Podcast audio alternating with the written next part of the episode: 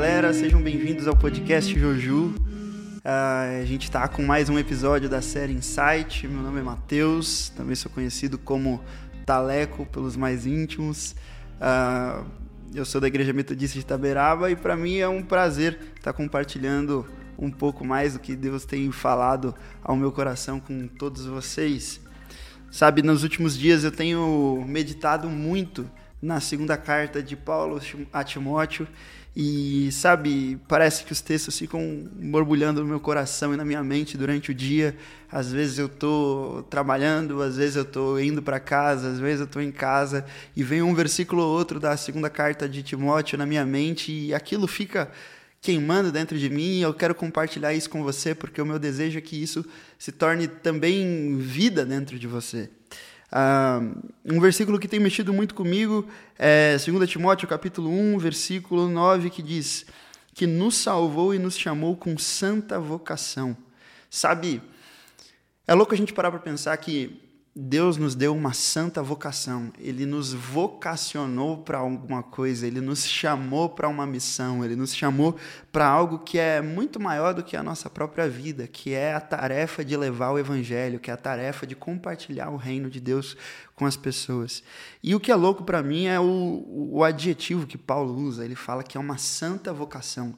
Sabe, isso isso dá um peso na responsabilidade que a gente tem de levar o evangelho, sabe? Não é uma vocação qualquer. Jesus não, não nos chamou para um convite de última hora, ele nos fez uma convocação, ele nos deu uma santa vocação para pregar o evangelho. Isso me causa um pouco de temor, porque uma vez uh, eu ouvi de um missionário que um, um evangelismo é uma das coisas mais sérias que você pode fazer em relação a uma outra pessoa, porque se você prega a Cristo e aquela pessoa ouve a tua mensagem e ela crê naquilo e ela confessa Jesus Cristo, a palavra diz que Jesus confessa essa pessoa diante do Pai.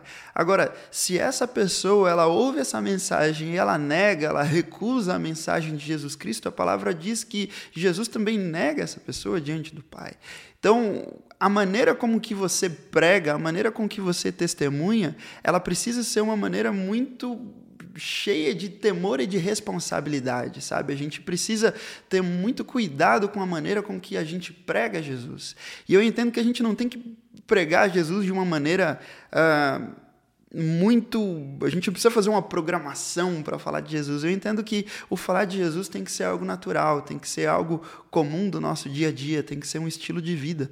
Porque quando Jesus estava indo embora, ele falou: Cara, ide por todo mundo e pregai o evangelho a toda criatura. Jesus nos chamou para fazer essa santa vocação, para cumprir essa santa vocação. e, e sabe a gente, na nossa caminhada cristã, muitas vezes a gente vai caminhando, a gente se converte, a gente é cheio com o Espírito Santo e a gente quer falar de Jesus para todo mundo, mas conforme os anos vão passando, a gente vai querendo ouvir mensagens mais profundas, a gente quer meditar em textos diferentes e a gente começa a buscar mensagens uh, na internet e a gente vai deixando aquelas primeiras mensagens que a gente ouvia de lado e a gente, sem perceber, vai deixando de lado essa vocação. A gente vai deixando de lado aquele amor que transbordava, que a gente queria falar de Jesus no ônibus, a gente queria falar de Jesus no metrô, no trabalho, na escola, na faculdade, para a família, a gente queria falar de Jesus para todo mundo.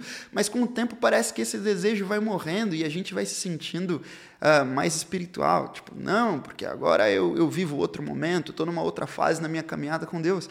Mas sabe, o evangelismo ele tem que ser constante durante a nossa vida com Jesus. O falar de Jesus tem que ser constante. Uh, Jesus, em, em, Apocalipse, vai dizer que ele nos fez reino e sacerdotes. Uh, isso para mim é poderoso, porque a gente não é apenas sacerdote de Jesus, a gente também faz parte do reino de Deus. Em Lucas capítulo 17, Jesus vai falar que o reino de Deus ele está dentro de vós. Sabe, o reino de Deus está dentro de mim, o reino de Deus está dentro de você que está ouvindo esse podcast agora. Isso significa que por onde você passar, você carrega dentro de você paz, justiça, alegria e poder de Deus. Então, sabe, Deus colocou o reino dele dentro de mim e dentro de você para a gente manifestar esse reino no nosso trabalho, para a gente manifestar esse reino por onde quer que a gente passe. Mas um grande problema que eu tenho visto agora, uh, nesse último tempo, nesses últimos tempos, é que a gente muitas vezes tem se preocupado com outras coisas que não é cumprir essa santa vocação. A gente se preocupa, por exemplo, com questões tão pequenas que a gente acaba repelindo as pessoas e a gente faz o oposto de Jesus, que agregava as pessoas. Paulo, na segunda carta de Timóteo, no capítulo 2, ele vai falar: repele as questões insensatas e absurdas. Uh, e depois ele vai falar que o linguajar dessas pessoas que utilizam essas questões absurdas uh, corrói feito câncer. Sabe, nesse período nebuloso que a gente tem vivido de eleição, a gente tem perdido o nosso tempo uh, com tantas e tantas coisas que são tão banais e a gente tem mais afastado pessoas, a gente tem mais gerado contendas do que agregado pessoas para falar de Jesus. Se você fizer um exercício rápido, pode ser que você fique chocado, mas eu gostaria que você refletisse aí onde você está. Uh, você provavelmente no último mês tentou convencer alguém a votar num candidato que você goste. Mas você, no último mês, tentou convencer alguém a deixar uma vida velha de morte para viver uma vida de vida com Jesus Cristo? Sabe, muitas vezes a gente se preocupa com coisas que não vão acrescentar em nada no nosso dia a dia, mas só vão repelir pessoas. E aquilo que vai trazer vida para realmente as pessoas que estão ao nosso redor, a gente não se preocupa tanto. Uh, é curioso a gente ver que hoje as igrejas elas estão divididas entre partidos políticos, entre ideologias, entre candidatos. E a palavra de Deus diz que o mundo só vai crer que o Pai enviou Jesus quando todos nós formos um. E muitas vezes nós temos rompido com a unidade do corpo de Cristo, porque nós temos levantado bandeiras políticas, porque nós temos levantado bandeira de ideologias, quando na realidade Jesus nos chama para levantar a bandeira do reino de Deus. Sabe, não foi à toa que ele colocou paz, justiça e alegria dentro de você. Ele quer que você, nas suas redes sociais, não seja um promotor de divisão, mas que você seja um embaixador da paz. Ele quer que na sua família você não seja um divisor, mas que você seja um agregador, porque Jesus não afastava pessoas, ele agregava e convivia com os opostos.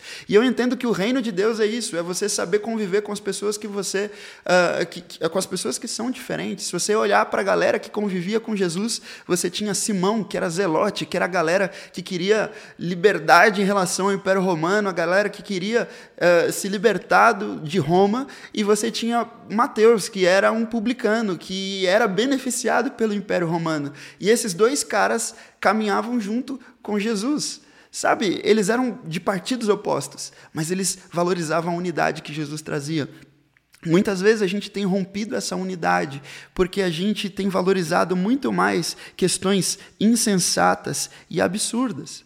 O capítulo 2 de, de 2 Timóteo vai dizer que é necessário que o servo do Senhor não viva a contender, mas que ele seja brando.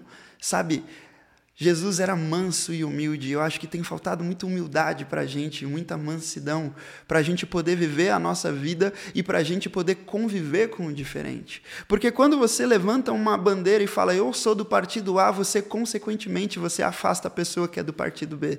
Quando você fala que você vai votar em tal pessoa e expõe isso na sua rede social e sai fazendo vários posts em sequência, pode ter certeza que você é silenciado por muita gente que é crente, você é silenciado por muita gente que não é crente crente também.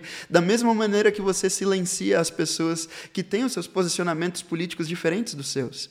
Então eu entendo que para esse tempo, para que a gente possa pregar o evangelho, é muito necessário que nós tenhamos um linguajar brando, que a gente tenha calma, que a gente viva com mais tranquilidade no reino de Deus para que a gente possa pregar essa mensagem de amor e de esperança, para que a gente possa levar vida para as outras pessoas. E aí eu queria fechar esse momento contando uma história uh, que, que aconteceu comigo.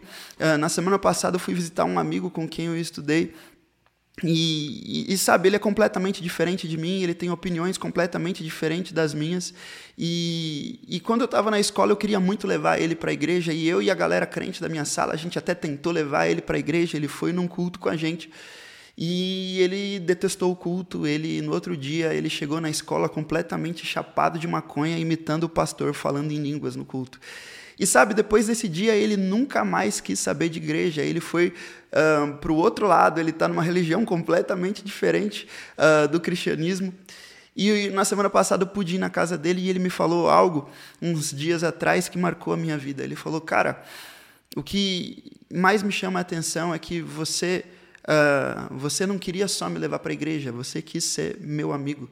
Você não quis, depois que eu me posicionei pertencendo a outra religião, você não se afastou. Pelo contrário, você quis ser meu amigo e você se importa comigo. Sabe, muitas vezes a gente fica debatendo teologia, a gente quer bater, debater religião, a gente quer debater questões morais e a gente tem muito mais afastado as pessoas do que agregado pessoas. E na semana passada eu pude falar da Bíblia, eu pude falar de Jesus, eu pude falar do reino de Deus para esse amigo que é completamente diferente de mim em quase todos os meus posicionamentos políticos. Mas o que importa não é quem está certo, o que importa é que Jesus Cristo está sendo pregado. Eu prefiro muito mais ficar calado com a minha, com o meu posicionamento e manter uma amizade do que me posicionar, do que ser o dono da verdade e afastar as pessoas. Então eu espero que essa mensagem possa trazer vida ao seu coração, que você não se preocupe em levantar bandeiras, mas que você se preocupe em manifestar o reino de Deus por onde você passar. É isso, que Jesus abençoe você, seja cheio do Espírito e pregue o Evangelho por onde você for.